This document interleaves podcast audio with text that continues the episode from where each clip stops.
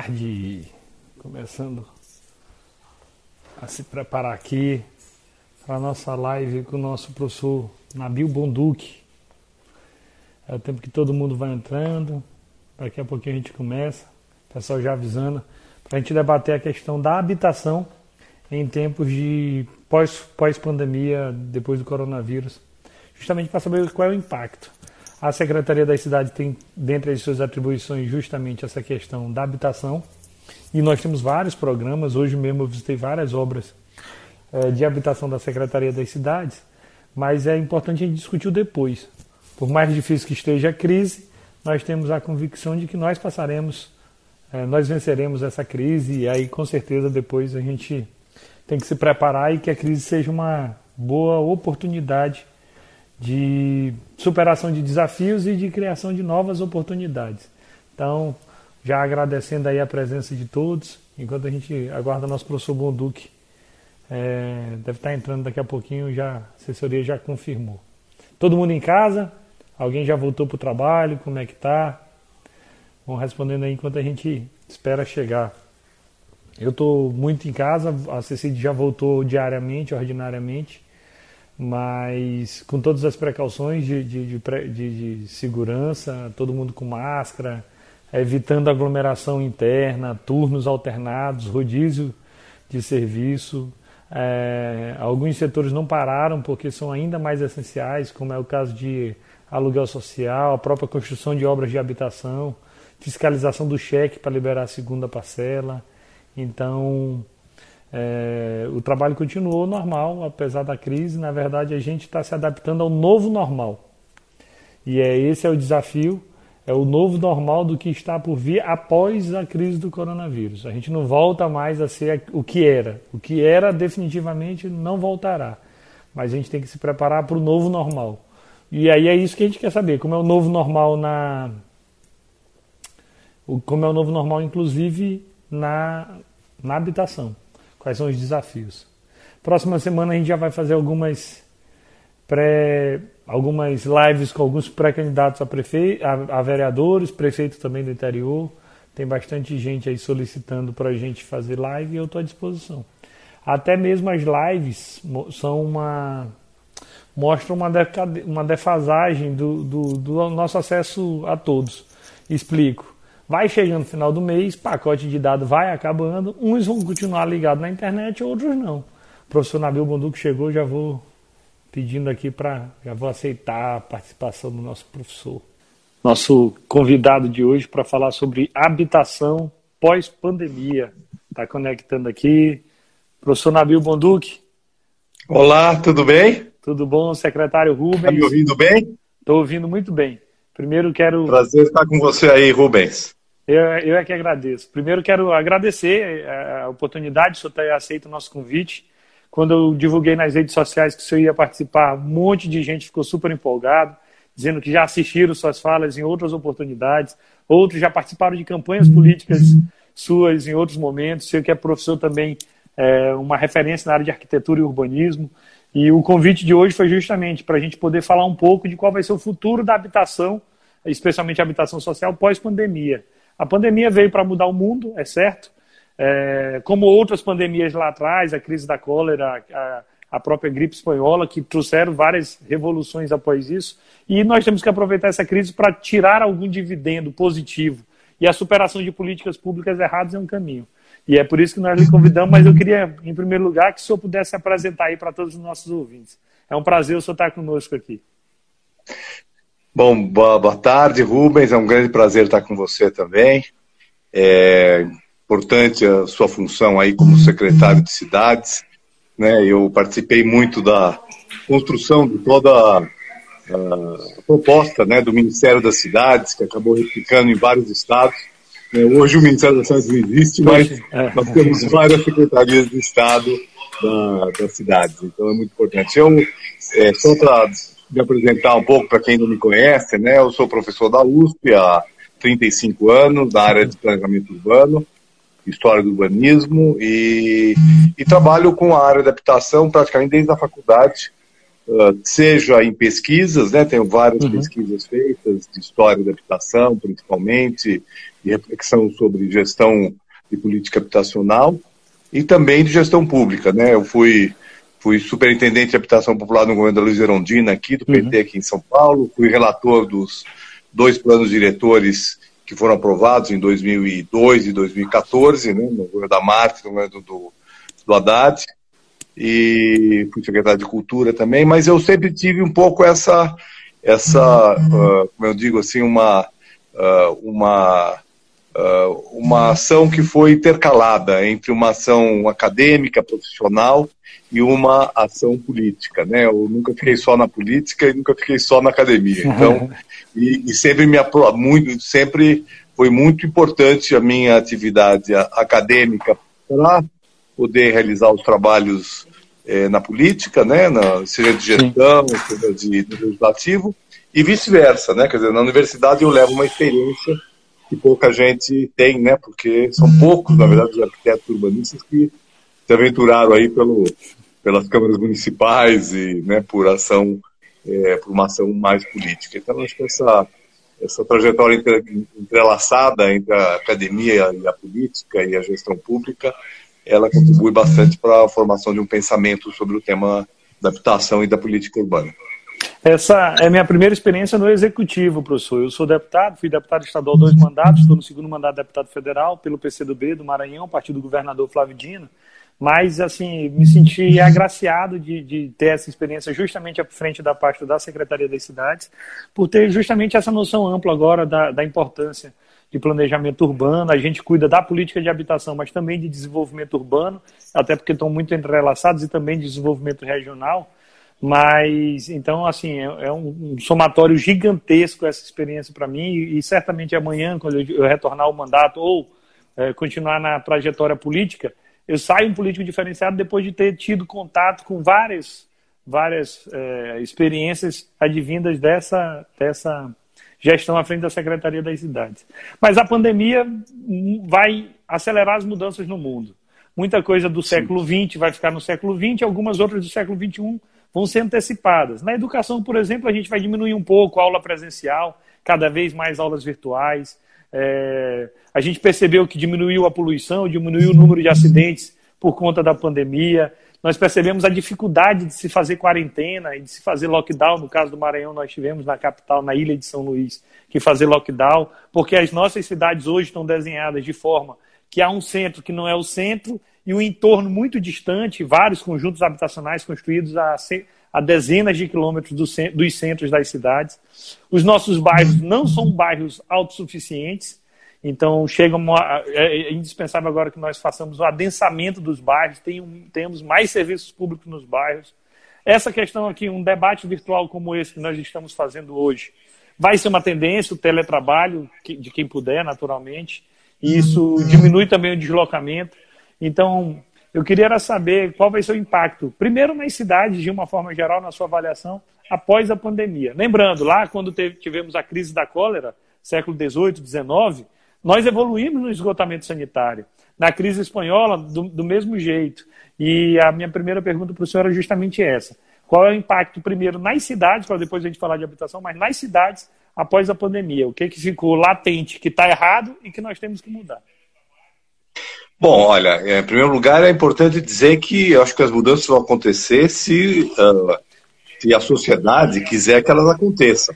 Certo? Quando eu digo a sociedade, é obviamente o poder público, mas é com o apoio da sociedade e é de modo que os interesses econômicos não prevaleçam né, naquilo que a gente está percebendo que pode acontecer. Então, é óbvio, como você já falou, que na questão da mobilidade nós poderemos ter mudanças muito significativas né? Porque as pessoas estão aprendendo a fazer isso que nós estamos fazendo. Né? Eu, ontem eu tive uma, uma live uh, no Amapá, né? E a sexta-feira eu vou ter uma em Fortaleza. E no sábado uma em, em Caxias do Sul. Né? Então, é, a gente percebe como, bom, eu fiquei brincando assim, ó, estou indo para São Luís hoje. né? Porque antigamente a gente, para fazer uma palestra, para fazer um debate, etc., em São Luís era uma mobilização enorme de recursos, de, né, de também de jogar uh, gás carbônico na, na atmosfera, Sim. né, com muitos voos. Eu acho que agora nós estamos aprendendo que já era possível fazer isso antes. Né? E agora, obviamente, está mais fácil. E está todo mundo percebendo o que pode fazer. Então, evidentemente, nós vamos podemos ter uma mudança.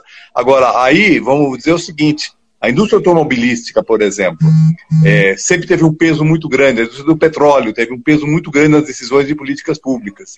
Né? Os gestores públicos, com apoio da sociedade, porque os gestores são levados a esses cargos é, pela sociedade, né, pelo eleitor, é, vai precisar, vão, vão precisar uh, investir nisso claramente. Então, por exemplo, é, eu acho que está muito claro que nós temos que ter uma política de usar menos o carro. Sim. Tá certo? Então, e é possível. E quanto menos a gente usa, mais o carro é um trambolho. Né? Porque a gente tem um custo fixo do carro, né? Que se você não usa ele com frequência, não vale a pena, até porque hoje ele tem outras formas de se deslocar. Né, seja por aplicativo, seja por bicicleta, seja por transporte coletivo. Então, é, agora, eu acho que isso já era uma política, não é uma mudança por uhum. causa da pandemia. A pandemia Acentua, só vai é, ela vai, então, ela vai reforçar o apoio da sociedade para medidas desse tipo, porque no nosso plano diretor aqui em São Paulo, a prioridade para o transporte coletivo, para a mobilidade ativa e para o compartilhamento de carros já uhum. era uma política. Mas vocês sempre encontram reações da sociedade. Eu acredito que agora a sociedade vai estar mais. vai, vai olhar com maior clareza para isso. Outra coisa que eu vejo que talvez possa falar um pouco mais isso quando for falar de habitação, é, é a questão do saneamento. Né? O saneamento básico é fundamental. Quer dizer, a pandemia está mostrando, assim como você tem toda a razão, né? a, epidemia de, principalmente de cólera e de febre amarela no final do século XIX foi decisiva para a criação da legislação sanitária, Sim. que é o embrião dos códigos de obra da legislação uhum. urbanística das nossas cidades. Né? Porque foi uma necessidade e isso significou, e se eu voltar um pouquinho mais para trás, meados do século XIX na Inglaterra, na França, né, na Alemanha, nas cidades europeias, é, houve uma grande batalha, um grande debate público, né? Claro, as epidemias elas já eram presentes desde sempre, né, na Europa.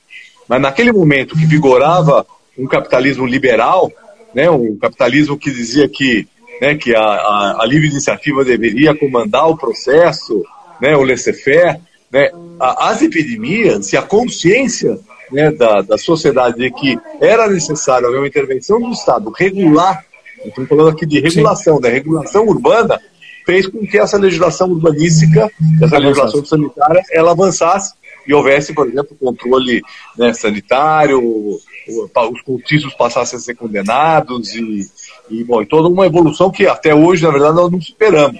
Na verdade, Sim. aqueles problemas lá atrás, Sim, embora a consciência da sociedade se colocou por questões econômicas, né, de prioridade do poder público, de, da questão da propriedade da terra, etc., não se resolveram integralmente esse problema. Então, uhum. nós temos um problema de saneamento aí muito sério e que agora também são problemas que afetam as populações mais vulneráveis uh, das nossas cidades. Então, eu acho que a, a, a, consciência que a sociedade pode adquirir desses problemas é muito importante e aí nós temos que ter gestores públicos que estejam efetivamente empenhados em fazer essa virada, em dar essa virada nas nossas políticas públicas. Eu acho que uma terceira questão, e essa eu espero que ela não não vá para frente, né, mas está colocada hoje, eu venho há muito tempo defendendo a importância da valorização dos espaços públicos. Sim. Né, porque né, a vida a vida no espaço público ela é mais ela está aberta para sociabilidade ela está aberta para uma ocupação né, adequada da cidade dos parques das praças das ruas né, e a pandemia agora colocou limites a isso né então é, eu acho que essa discussão vai ser muito decorrente de como é que nós vamos sair dessa pandemia. Se nós vamos sair dessa pandemia deixando ela para trás, tá certo? Ou seja, uma vacina, vamos superar e né, vamos voltar todo mundo para a rua, ou se nós vamos ficar aí ainda alguns anos, eu acho que pelo menos um ano nós vamos ficar, né, numa, num, num processo intermitente de saídas Sim. e sair e voltar, e, e isso ah, evidentemente. Seja isso pode fazer refrear né, tudo que significa usar, uh, usar uh, os espaços públicos, inclusive o próprio transporte público, né, que é, vai na, na, contramão do que eu estava falando antes. Né? Se, uhum. por um lado, a gente é, pode ter um estímulo a deixar o carro. Menos carro, né, mas também menos transporte público, porque tem algum tipo de aglomeração. É, então, e, e talvez não, talvez isso leve as pessoas a usarem o carro. Né? Por exemplo, vou dar um exemplo aqui. Eu, eu, meu carro foi roubado no meio da pandemia, né? É, eu não comprei um novo carro, porque bom, eu não estou nem saindo de casa praticamente, ou muito é. pouco, né? Eu não vou comprar um carro por causa disso. Agora, por outro lado, quando eu tenho que sair, né, eu não vou para o transporte público. Eu, tá mais exposto, carro, é. eu estaria mais. Então veja que aí é um efeito, né, tem uma balança aí para a gente ver onde vai acontecer. Isso, mas da habitação a gente pode falar em outra pergunta já. É. Tem, até algum, tem até algumas consequências. De fato, a pessoa menos carro, até porque a gente quer evitar grandes deslocamentos, mas também a pessoa vai ter medo de pegar o transporte público porque a gente sabe que é onde mais prolifera. Mas uma coisa é certa, por exemplo, tem que ter mais calçadas. E não é aquela calçada privatizada, calçada com dono, não, é calçada como coisa pública, bem cuidada, é, com acessibilidade, que permita as pessoas transitar. Aqui em São Luís, como tantas outras capitais, em algumas calçadas a gente disputa com poste, a pessoa tem que andar se espremendo entre o poste e uma parede e o carro do lado. Então, em qualquer cenário, mas, por exemplo, aumento do número de calçadas e essa questão de bairros mais completos, eu acho que isso é inevitável. Mas para a gente falar de é. habitação, sim.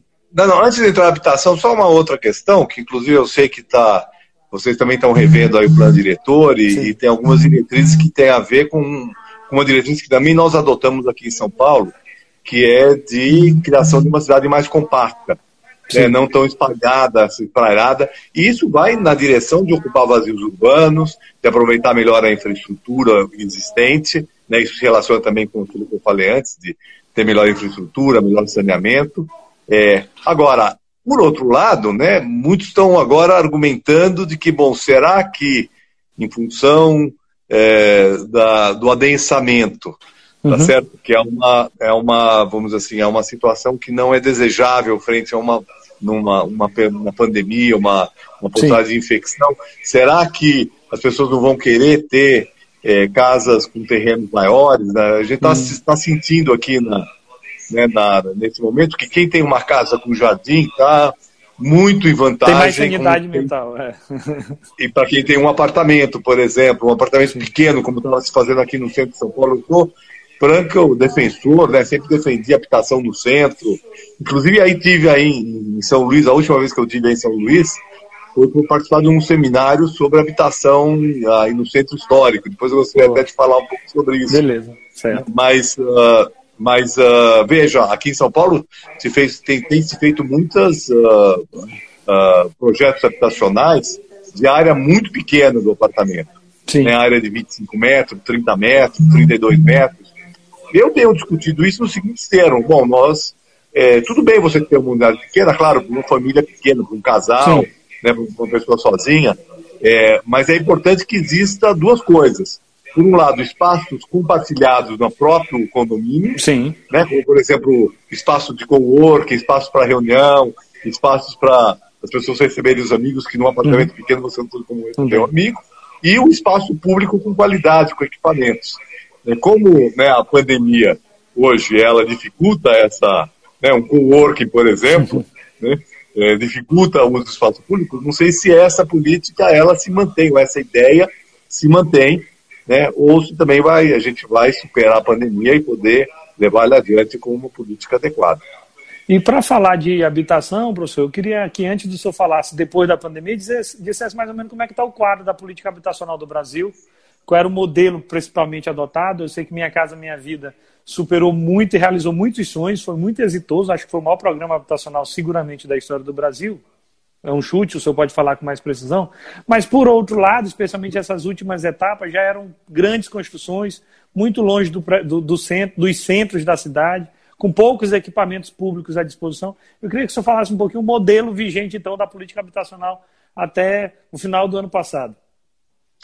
É, você tem razão. O programa Minha Casa Minha Vida, em termos de número de unidades, ele foi o maior da história. Eu tenho né, um dos meus livros, que é o Pioneiros da Habitação Social no Brasil, ele tem uma primeira parte que é sobre uma história da política habitacional brasileira. Né? Então eu passo por pelos vários períodos, passo pelo BNH, o BNH era até então, né, o período BNH entre 64 e 86, é, foi o período de maior produção habitacional, né, uh, o de financiamento habitacional no Brasil, se produziu por volta de, se produziu não, se financiou por volta de 4 milhões e 300 uh, ah, mil unidades habitacionais.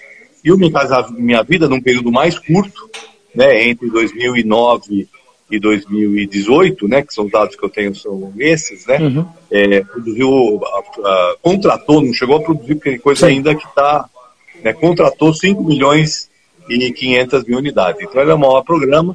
Eu, eu fui uh, eu fui o coordenador técnico do Plano Nacional de Habitação, que foi feito entre 2007 e 2008, antes do Minha Casa Minha Vida. E, e aí, quando o Plano Minha Casa Minha Vida, o programa foi lançado, é, nós tivemos ali uma série de debates é, sobre aspectos que não foram colocados em prática, que estavam previstos no, no Plano, no plano. Nacional e que não foram colocados em prática. E um deles é esse, né, que você acabou de falar a nossa proposta, ela estava baseada, em primeiro lugar, numa diversidade de soluções habitacionais. Certo. Né?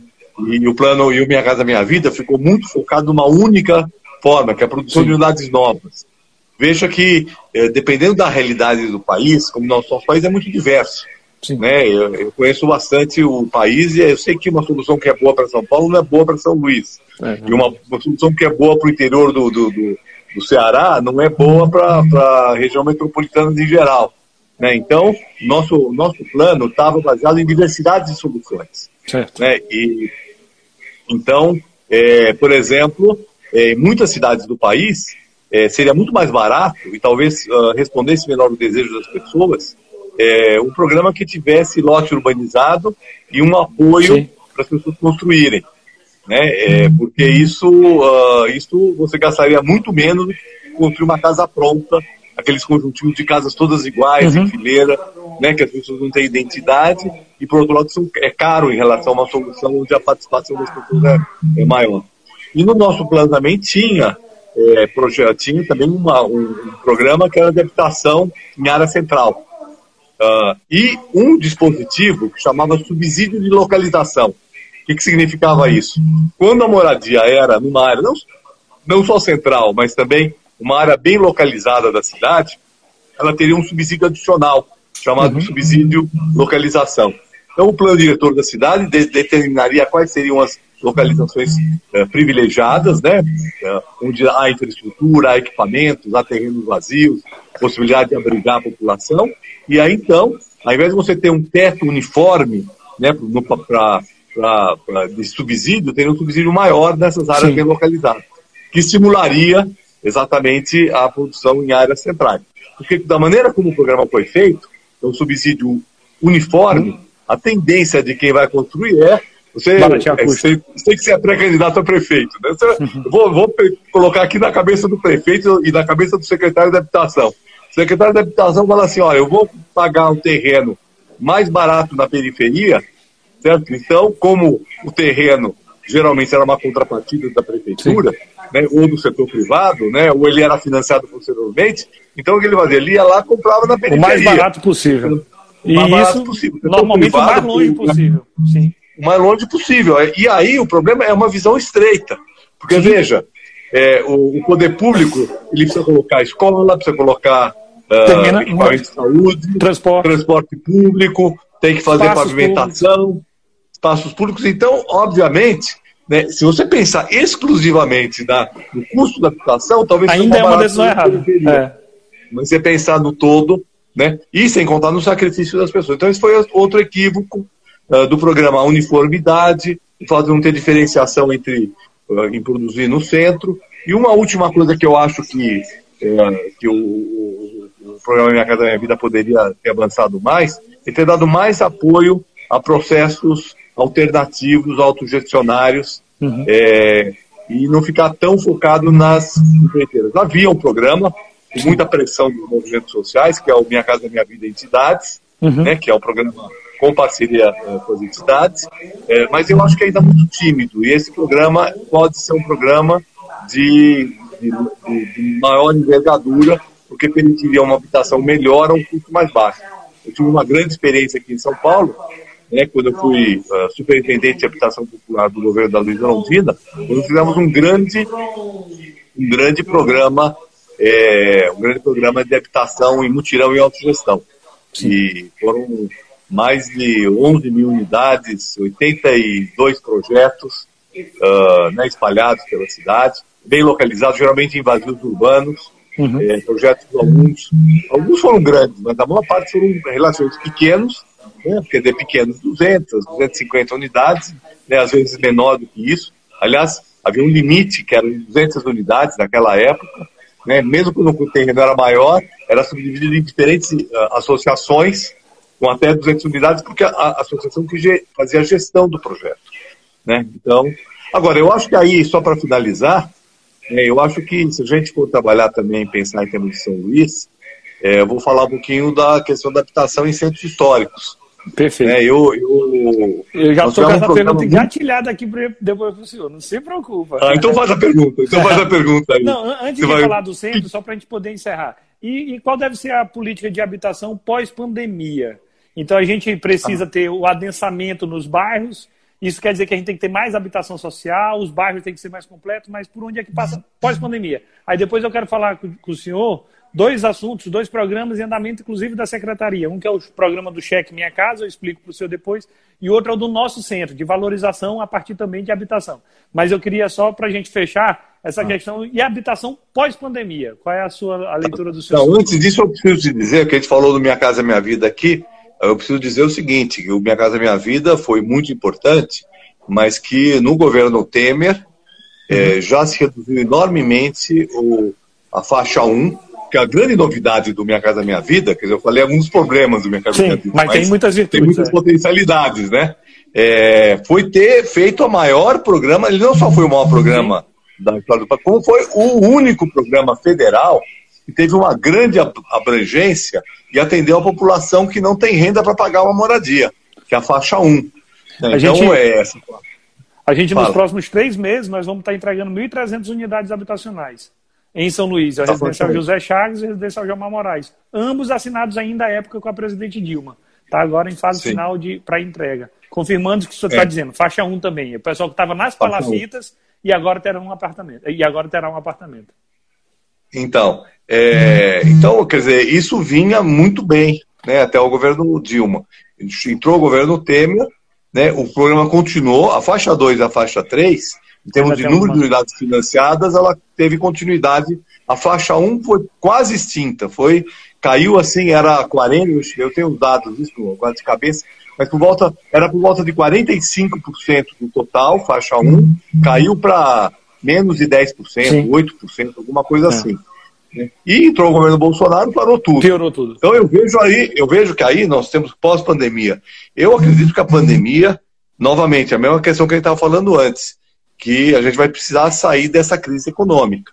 Uhum. E certamente, né, é, o investimento em habitação, em saneamento, é o investimento que o governo deveria fazer, porque, é uma, porque ele ataca dois problemas fundamentais: o problema de criação de emprego, né, de uhum. ativação da economia, que é muito vai ser muito importante pós-pandemia, e problemas que são fundamentais para a questão sanitária, para a questão do isolamento, para a questão da, na, até para poder garantiu o, o, o isolamento. Né? Eu tenho escrito Sim. vários artigos dizendo da dificuldade que nós temos em viabilizar o isolamento na população vulnerável das cidades. Não, é, ficar em casa, para a classe média, tudo bem.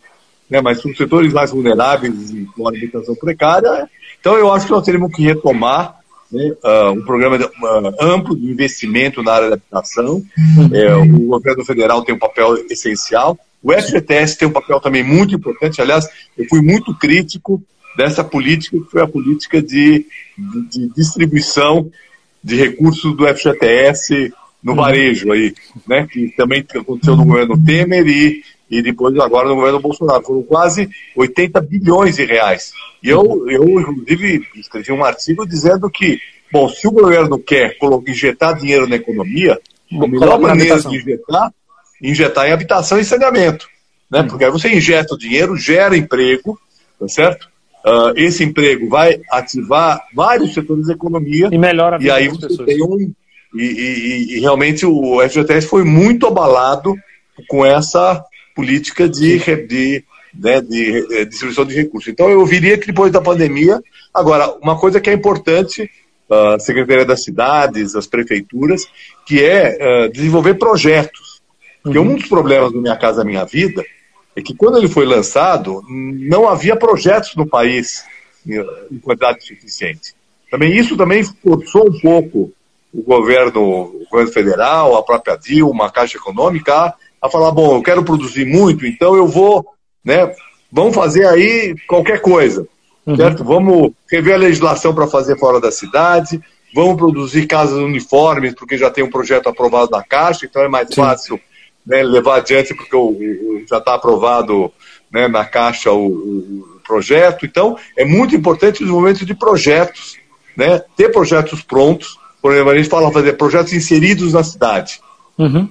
Projetos inseridos na cidade são muito mais complexos de, de se projetar, de se do que, um, do que pegar uma área livre na periferia e construir prédio de qualquer jeito. duas mil casas iguais, tá certo? Porque ali você faz uma terraplanagem. Então, e veja que aí, um problema operacional, né, estou falando que a pessoa pode estar bem intencionada, mas aí ela tem um problema operacional, você como prefeito, ou como secretário, quer obter as casas para a sua cidade, então fala assim, ah, então eu não vou fazer aqui, porque eu vou ter que fazer uh, 20, 30 projetos, tá certo? Para poder atender duas mil famílias ou, ou 1.500 famílias, quando eu posso pegar um terrenão grande na periferia e fazer lá e rapidamente. Então, é muito importante que, enquanto a gente está aqui nesse momento, pensando o que vai acontecer depois da pandemia, né, vamos trabalhar em elaboração de projetos.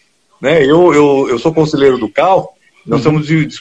Discutindo um, um, plano de emergência né, de assessoria técnica, então, que é, que é isso, né? Quer dizer, os arquitetos também estão sem trabalho, também estão Sim. com as dificuldades, e podem perfeitamente estar né, tá, uh, trabalhando no desenvolvimento de projetos para áreas inseridas dentro das cidades e com isso conseguir é, ter trabalho e você ter projetos para depois poder executar isso. Espero que a gente tenha depois um período aí de investimento na área da habitação e saneamento. Inclusive esses projetos diferentes dos ordinários que a gente vinha, vinha olhando até então, mas também financiados pelo FGTS porque dá muito retorno, tanto para o trabalhador quanto para a sociedade. Então, nós não devemos perder o FGTS como fonte financiadora para os programas habitacionais, independente se são grandes programas ou mesmo microprojetos. E ainda que sejam mais projetos, beneficiando muito mais é, a população e toda a cidade. Mas eu queria falar de duas experiências aqui do Maranhão para a gente já poder Sim. também é, compartilhar algo exitoso e também compartilhar ideias e pensamentos e eu também aprender um pouco mais com o senhor. Estou vendo aí tantos elogios aí nos comentários, agradecendo a presença de todos. A gente tem um programa de melhoria habitacional, porque o programa habitacional é caro. E o governo do estado sozinho tem muita dificuldade pelo custo mesmo. Então, quando a gente começa com 100 casas, 200 casas, já deu 5, 10 milhões de reais muito rápido. E por isso que deve tanto Sim. ser patrocinado pelo governo federal. Aqui nós temos um programa de melhoria habitacional que é mais barato e que eu pessoalmente gosto muito, professor. É o programa chamado Cheque Minha Casa. O que é, que é o programa? Através desse programa, o governo do, o governo do estado doa 5 mil reais em material de construção, porque não pode dar o dinheiro porque aumenta o índice de desvio, em material de, de construção para as pessoas reformarem suas casas, construírem melhorias. É, sendo que, como é que a gente adquire esse material de construção? A partir de compensação tributária. Então a empresa, em vez de pagar o ICMS para o Estado, ela entrega diretamente a mercadoria para a família beneficiada. O sujeito pega um cheque, chega lá na loja, escolhe o material que quer, a empresa vai lá, deixa na casa dele, e aqueles 5 mil reais de compra ela usa para bater o ICMS. Então, é uma forma de tributação direto, benefício direto para a população. É. E a gente pede que esse dinheiro seja gasto, em especial com melhorias sanitárias. A primeira coisa que a gente pede é que a pessoa construa um banheiro dentro da sua casa. É triste a gente conversar com a pessoa e perguntar. A, a, a questão de submoradia em São Luís, no Maranhão, é muito grave. É, muitas pessoas na mesma casa e sem qualquer condições, nem mesmo de salubridade, nada. E às vezes a gente entra e pergunta para a pessoa, ah, onde é o banheiro aqui na tua casa? Aí ele diz, não, não tem, é do lado de fora. Eu faço num saco minhas necessidades e jogo fora. É a realidade da nossa cidade, a gente está falando de uma capital com mais de um milhão de habitantes. E, e aí, quando a primeiro passo constrói o banheiro ou faz acessibilidade, porque a gente prioriza quem tem deficiência, quem é de baixa renda, ou caso onde tem idosos, porque são as pessoas que tiveram durante mais tempo esse direito negado. E aí, quem tem dinheiro, professor, pode achar que 5 mil é pouco. Mas na vida de uma família pobre, 5 mil reais em material de construção muda muito a vida dessas pessoas. E a gente conseguiu, inclusive, acompanhar é, que isso não é só habitação. Uma senhora chegou para mim e disse: Olha, com o dinheiro do cheque eu vou reformar minha cozinha, que eu vou vender bombom lá na praça, para aumentar minha renda. Outra disse: Eu vou reformar e vou fazer de um salão. Outra disse: Ah, eu vou construir um quarto para trazer meu filho que mora no interior para vir estudar aqui. Então, é programa de melhoria habitacional com baixo valor, portanto, a gente consegue com mil, mil famílias por 5 milhões de reais, se fosse para construir, davam apenas 100 casas e que tem de fato melhorado a vida de muitas pessoas. Era o programa que eu queria compartilhar com o senhor, que tem tido êxito aqui no estado do Maranhão. É, eu acho que programas desse tipo são muito importantes. Eles podem ser um pouco sofisticados, né? Por exemplo, quando eu falei agora há pouco mesmo do, né, do, do, de, uma, de um dos programas que nós propusemos no Plano Nacional de Habitação, era um pouco isso, era o lote urbanizado e o material de construção para a pessoa construir. Perfeito. É, e assessoria técnica. Então, é por exemplo, uma coisa que é possível fazer é, é, é, associar essa ideia do cheque a uma base territorial. Seja, definir uma comunidade de habitação precária, criar um escritório de assessoria técnica, né, que é uma batalha antiga dos arquitetos, né, que é uhum. poder estar trabalhando com a população de baixa renda para prestar assessoria, e daquele território, então, você cria essa possibilidade da pessoa pegar o cheque e aí, com o apoio uh, profissional, poder fazer essas, essas reformas, ou a, própria reconstrução da casa. 5 uh, mil é relativamente pouco, mas uh, dá para as pessoas, muitas vezes, dar uma, uma melhorada boa na casa. Muda o piso, telhado, banheiro. E às vezes até para começar uma Sim. casa, deixar uma, uma estrutura já pronta e, e aí buscar outros, outros recursos né, para poder complementar. Às vezes é, é, possível combinar recursos. Isso, isso a população sabe fazer muito bem. Quando eu defendo muito a autogestão, é. ou, ou, o apoio a processos auto, auto, de autoempreendimento da casa própria, né, porque a população já faz isso. Né? Ela já faz. Ela, é. ela, só que sem apoio, muitas vezes comprando material a custos eh, abusivos, né? muitas vezes comprando esse material também a juros muito altos para pagar a uhum. prestação. Então já faz, é, é assim que a maior parte do Brasil construiu suas casas. Então, para isso a gente precisa ter, combinar um apoio do poder público, um apoio técnico e um, a sabedoria e a capacidade que as pessoas têm de produzir. E eu acho que isso permite fazer a habitação mais barata, né? Como você está falando, né? Que, que consegue fazer aqui 100 consegue fazer mil ao invés Melhorias, de. Melhorias. Né? E eu fico feliz. E, e, e, nós temos muito. E você fala, vamos falar pós-pandemia, nós temos que. Quer dizer, se a gente quiser fazer um vasto programa para preparar nossas cidades, para evitar é, que uma outra pandemia afete de maneira tão fortemente a nossa população, nós vamos investir nisso, na melhoria habitacional e, na, e nos adensamento habitacional, né? Que é fazer as habitações crescerem. Perfeito. E aí eu fico feliz, porque eu só tinha falado lá atrás de centro histórico e agora falo em escritórios regionais. E, e, isso foi algo que nós fizemos. No início do programa do cheque, a gente doava o dinheiro, o material de construção, e a pessoa aplicava na sua casa com, sua, com o seu autoconhecimento. E melhorava de alguma forma, porque todo mundo ali tem alguém na família que é pedreiro, mestre de obra, que tem essa experiência de, de construção. Mas nós resolvemos territorializar também. E aí o governador criou um programa chamado Nosso Centro, para valorizar o Centro Histórico de São Luís com várias ações de comércio, de cultura, de turismo, de tecnologia. Mas a gente partiu do princípio de que para o centro ser valorizado, a gente tinha que atacar a questão da habitação no centro. E aí o que, é que nós fizemos? Nós reservamos algumas vagas do cheque Minha Casa, esses quem tem mil, dois mil, três mil por ano, só para morador do centro histórico, porque nós não queremos que o morador do centro saia. Então, quando ele recebe um incentivo para reformar sua casa, ele fica. E aí, o que, é que nós fizemos? Nós fizemos uma parceria com a Universidade Estadual do Maranhão, com o curso de arquitetura, é, sob a coordenação de arquitetos, mas também com os estudantes de arquitetura, pelo simples fato desse mesmo beneficiado ter o acompanhamento da assistência técnica, esse recurso ele era mais bem gasto. Às vezes o arquiteto chegava e dizia aqui, ó, eu, eu recomendo que você abra uma janela aqui. Aí o cara dizia, não, mas não preciso abre a janela que vai melhorar a ventilação, vai melhorar a iluminação, vai melhorar a questão de umidade da sua casa. Tudo. Estou dando exemplo de uma janela, mas isso pode ser ainda maior desde a aquisição de, de equipamento. Então, foi uma determinação do governador que daqui para frente o cheque tenha esse acompanhamento, essa assistência técnica mais perto.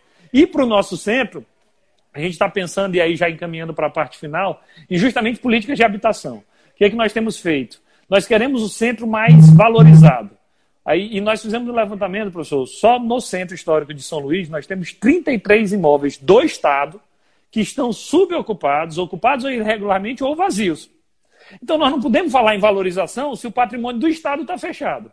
Sabe quando claro, o Estado vai claro. ter condição de reformar esses, esses imóveis? Nunca, ainda mais depois da crise. O que, é que nós fizemos? Parte desses imóveis nós destinamos para atividades comerciais é uma espécie de adote um casarão. Uma empresa chega, adota o casarão gratuitamente, a gente faz uma sessão de uso por até 30 anos, para lá instalar o seu negócio. E aí nós temos restaurante, nós temos é, empresas de tecnologia que vão instalar call center, vai ter mais gente movimentando o centro. O, a segunda parte desses imóveis nós queremos destinar para habitação social. E a grande dificuldade só deu a senha. É a gente conseguir ter associações organizadas que vão fazer uma espécie de gerenciamento desses, desse imóvel. É como se fosse mais ou menos um condomínio, como se fosse um síndico. Um, um ente que vai justamente fazer o acompanhamento para garantir o uso do imóvel. Não adianta para o Estado estar tá com o imóvel no centro da cidade fechado. Isso está provocando um vazio urbano. Não estou falando em largas proporções, como a gente fala na geografia. Estou falando de vazio, de, do micro vazio urbano. E é muito melhor que o Estado faça habitação de interesse social em parceria com essas entidades para fazer o acompanhamento mas essa é uma determinação do governador. Então, hoje, onde tem um prédio fechado que é do poder público, que é a nossa primeira tarefa, a gente primeiro tem que tomar conta dos nossos, depois a gente vai tratar também da iniciativa privada, mas ou nós faremos parceria com a iniciativa privada para ali se instalar uma empresa, ou nós faremos habitação social. E para reformar o prédio tem um custo. Por onde a gente vai fazer? Lei de incentivo à cultura. Então, faremos mediante compensação tributária. Tudo que for gasto na reforma do prédio, a empresa que gastar pode compensar os impostos no Maranhão e desse jeito quem ganha é toda a sociedade. É o que nós temos pensado para a área do nosso centro de habitação social. Olha, eu acho que é uma excelente, uma excelente proposta. É, é importante que efetivamente a, a parte de habitação no centro histórico saia, né? Porque Sim. às vezes é difícil inviabilizar isso, né? E, e, geralmente as empresas se instalam, né? Vamos, vamos lembrar o caso de Salvador, né? Eu conheço Sim. bem porque eu eu escrevi um, um livro, foi uma análise do, uh, do programa Monumenta. O programa Monumenta foi um programa desenvolvido pelo, pelo governo, uh, pelo governo federal, né? Do, ah, da, né? federal, certo. Não, não, no governo federal, né? Governo Lula. Começou, na verdade, Fernando Henrique, mas no governo Lula, que tomou um maior impulso. E em Salvador, é, foi feito um, um, dos setores lá da reforma do, do Pelourinho, foi feito uma área de habitação, por muita pressão dos moradores. Né, porque o Pelourinho todo tinha tido esse modelo que você falou, né, da restaurantes, lojas, etc. Ele praticamente inteiro, né? For, todos os casais foram cedidos e, e aí a, a, população teve que pressionar muito para poder uh, garantir é, a parte de habitação. Agora, não foi fácil desenvolver os projetos né, de adaptação dos casarões. Então, isso é muito importante. Esse seminário que eu participei aí, acho que foi em 2018, né, 2017 ou 2018, não sei, é, que eu participei em São Luís, foi um seminário que foi promovido, inclusive com o apoio do governo do estado, né, para pensar a habitação na área central. E eu, né, eu acho que é totalmente viável, possível. Né, o programa Monumenta tem já uma experiência que talvez fosse bom vocês aproveitarem, né? Uh, e tem também um outro, um outro projeto que talvez seja interessante, Claro que para isso também tinha recurso do governo federal, que agora com esse governo federal que está aí não tem. vai ser não mais tem difícil. governo. É, não tem governo, né, federal? É, que era um programa de, de financia, que chamava de imóveis privados. Hum. Então era um financiamento, né, uh, que era um financiamento que vinha, que passava pela Caixa, mas que vinha do programa Monumenta, e que uh, tinha como destinatário imóveis privados que faziam a reforma e depois retornavam com pagamento, né, do pagamento, né, em prestações, o, o, financiamento que foi dado. Esse programa, Monumenta, nós não temos governo federal, mas ele foi financiado pelo governo federal, foi financiado pelo BID. Sim. Né? E, e, e eu, eu, como o governo federal hoje não tem interesse nenhum em pegar financiamento desse tipo, talvez vocês aí do estado do Maranhão, que tem um patrimônio fabuloso, né? Não só em São Luís, como Alcântara, né? E, e, e, que são patrimônios da humanidade, é, talvez vocês pudessem tentar conseguir recursos externos para poder viabilizar um programa habitacional no centro histórico, é, para poder viabilizar a habitação de interesse social e, e também pode até mesmo para alguns setores de classe Sim. média, né, uma vez que uh, a classe média tem mais capacidade de pagamento. E eu sei também que em São Luís o custo de, uma, de um cômodo de cortiço é alto. Tem é. gente que paga 500 reais, alguma coisa assim, por um cômodo de cortiço em uma área central, uma área bem localizada. Então, alguma capacidade de retorno essa população tem. Né, para morar num, num, lugar digno e não num, num cômodo de cortiço. Então, eu acho que a combinação dessas ações, elas podem ser muito importantes e uh, apontarem aí um rumo que vai ter várias frentes, né? Ela tem uma frente que é reativar o centro como um todo, com, tanto com ativação econômica como de moradia, é, garantir moradia mais próximo dos empregos, né? Uh, por exemplo, é, é, uma ideia aí que, eu, uh, que talvez fosse interessante pensar é ver os trabalhadores que estão no centro, que já têm atividades no centro, e ver em que medida eles podem estar co cooperativados numa cooperativa habitacional, com uma assessoria técnica para poder né, fazer parte desse, de usuários desse programa. A gente pensou nisso, inclusive, com um programa também de microcrédito voltado para o, o, micro e pequeno empreendedor que atua no centro, porque no nosso centro histórico tem, falando em centro lato senso, a gente tem também o nosso centro comercial que, que é derivado do centro histórico. É, que no caso Sim. de São Luís é a Rua Grande, a maior parte de CNPJ nosso é justamente nessa região, e a gente pensou algo nessa linha de juros zero. Mas o governo do estado optou também por outro ponto, que foi o seguinte, era uma tradição no estado do Maranhão que os órgãos públicos estavam saindo do centro e indo para áreas tidas como os nobres da cidade, pagando aluguel caríssimo. O governador determinou Sim. que a gente revertesse isso. Então nós pegamos um imóvel que era da União, que estava fechado há 20 anos, um prédio antigo do INSS. O governador reformou o prédio mediante um build to suite, uma construção por encomenda.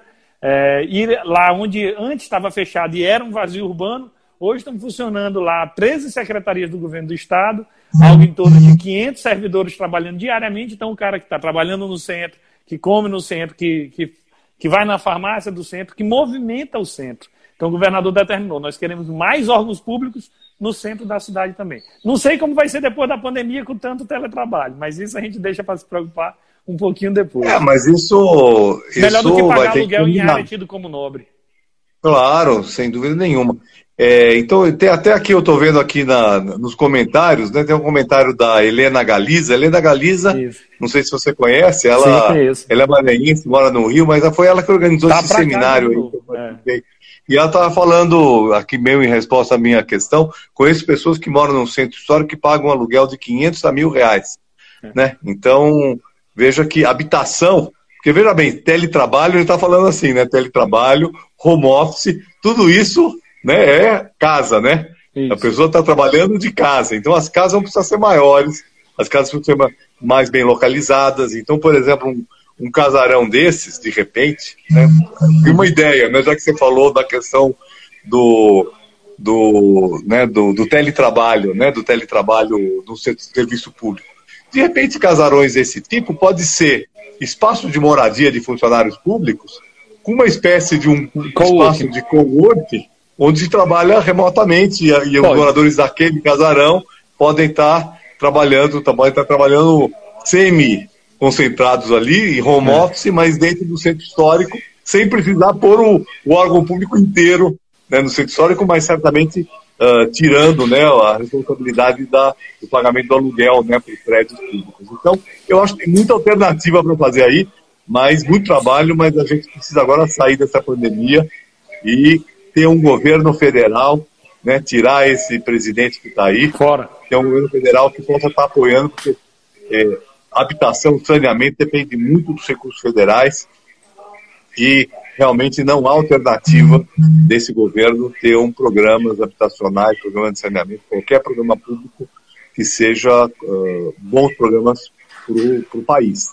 Né? Principalmente estados assim, mais pobres, né? como é o caso do Maranhão, é muito dependente do governo federal e, e nós precisamos aí fazer uma campanha forte no país, porque nós precisamos fazer novas eleições. Quem sabe aí o Dino pode ser um bom candidato a presidente também, né, para que a gente possa ir, junto com o Fernando Haddad aqui de São Paulo, dar uma chapa belíssima para a gente ganhar a eleição presidencial e poder mudar o país e poder ter programas desse tipo aí, né, com maior, né, com maior efetividade. Eu adiro as suas duas ideias que o senhor colocou para encerrar. Então, já posso assinar embaixo, estou de acordo com o senhor, tanto em relação a, a espaços de coworking com habitação no centro, quanto também dessa unidade no campo da política. Porque a gente vinha por um momento de muita dificuldade da esquerda, nós também cometemos alguns erros em algumas políticas, temos que reconhecer para poder avançar, mas aí a, os dois governos que sucederam, Temer e Bolsonaro, vieram justamente para provar o quanto acerto tinha nos nossos governos, que eu, eu, defendo com muito orgulho, e o quanto o Brasil, infelizmente, só, tem, só, só está a perder desde então. Então, desde o do impeachment da Dilma, que não, que não tinha motivo para cometer o impedimento, depois o governo Temer com as denúncias, é, a vitória do Bolsonaro com muita fake news, com uma onda de ódio é, muito forte, muitas fake news, o, a crise, o risco da democracia, mas para essa luta é, eu não me escondo e eu também tenho certeza que a sua trajetória no, nos coloca do mesmo lado do rio. Professor, eu queria, eu queria agradecer a sua participação, dizer que foi enriquecedor. A gente, a equipe da Secretaria das Cidades também estava acompanhando para que a gente pudesse é, incorporar o nosso dia a dia de trabalho não foi apenas opinativa as suas opiniões, mais do que isso, a gente tem caráter deliberativo mesmo, e a gente fica muito grato de receber pessoas com a sua qualidade intelectual, com toda a sua produção acadêmica, com sua experiência política, podendo estar ajudando um pouquinho a gente um pouco mais. Quero lhe agradecer e passo para o senhor para as suas considerações. Tá, eu que agradeço o convite, é um prazer estar falando com vocês e espero que aí vocês possam uh, assumir aí, que você possa assumir a, a prefeitura de São Luís é, no próximo ano e poder fazer um grande mandato, colocar essas ideias aí para andar. E a gente possa ter novidades aí em nível nacional que possa apoiar os municípios, né, para que a gente possa ter um, né, um enfrentamento, uma saída dessa pandemia, uma saída, uma volta por cima. Né? Nós vamos ter uma volta por cima a partir do ano que vem, né, saindo da pandemia, saindo dessa crise que nós estamos, econômica que nós estamos vivendo e também saindo da crise política e, do, e das ameaças à democracia que nós estamos sofrendo hoje no Brasil. Então, obrigado e estou sempre à disposição aí para a gente continuar esse diálogo.